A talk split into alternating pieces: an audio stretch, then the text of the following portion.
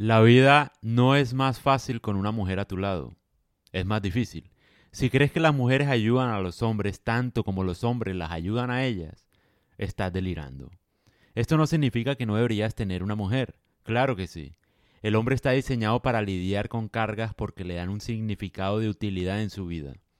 No hay nada mejor para un hombre que sentirse útil, y eso solo se logra haciendo cosas difíciles. Sin embargo, Date cuenta que cada vez que estás con una mujer o tienes un hijo extra, estás aumentando el nivel de dificultad de tu vida. A menos que tu novia sea feminista. En ese caso, no hay ninguna dificultad porque ella puede sola y tú no deberías sacrificarte por ella en nada. Una vida fácil sin sentido no es una vida que valga la pena vivir. Sin embargo, como ocurre en todas las cosas, la dificultad solo debe aumentar en función de la competencia es decir, cuando te sientes capaz, vas aumentando de dificultad. No se pasa directamente de principiante a experto.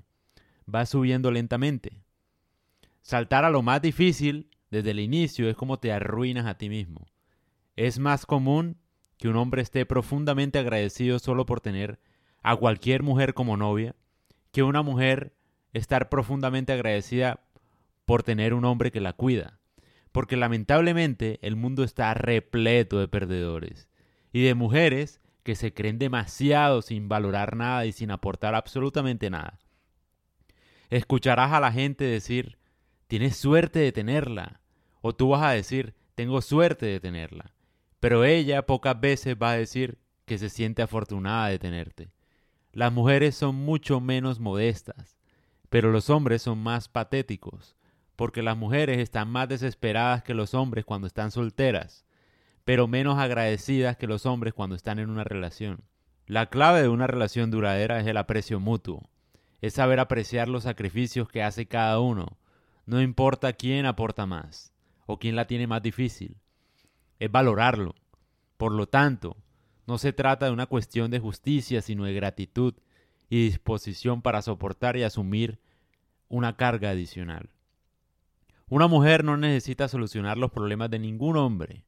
No necesita ser su psiquiatra, su psicóloga, su manager, nada de eso. Solo basta con que lo apoye moralmente, con que crea en él.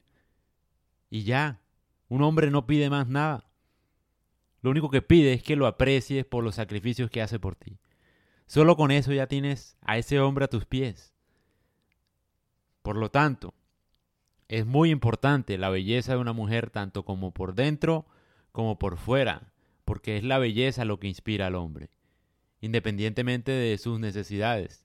La belleza de sus entrañas y la modestia de su alma trasciende la fealdad de su necesidad de vigorizarlo o de darle cargas. La belleza femenina no es solo física, sino en su personalidad. Es eso lo que motiva al hombre. Cuando tal belleza está ausente, la asociación pierde su componente espiritual saludable y se vuelve parasitaria. El hombre está desmoralizado, agotado, como un esclavo despreciado, se vuelve resentido, por lo que comienza a anhelar la libertad.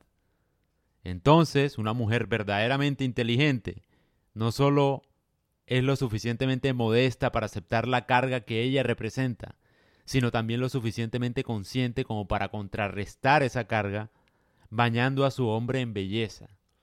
Se da cuenta de que mantiene a un hombre bañándolo en belleza de la gratitud desde lo más profundo de su alma.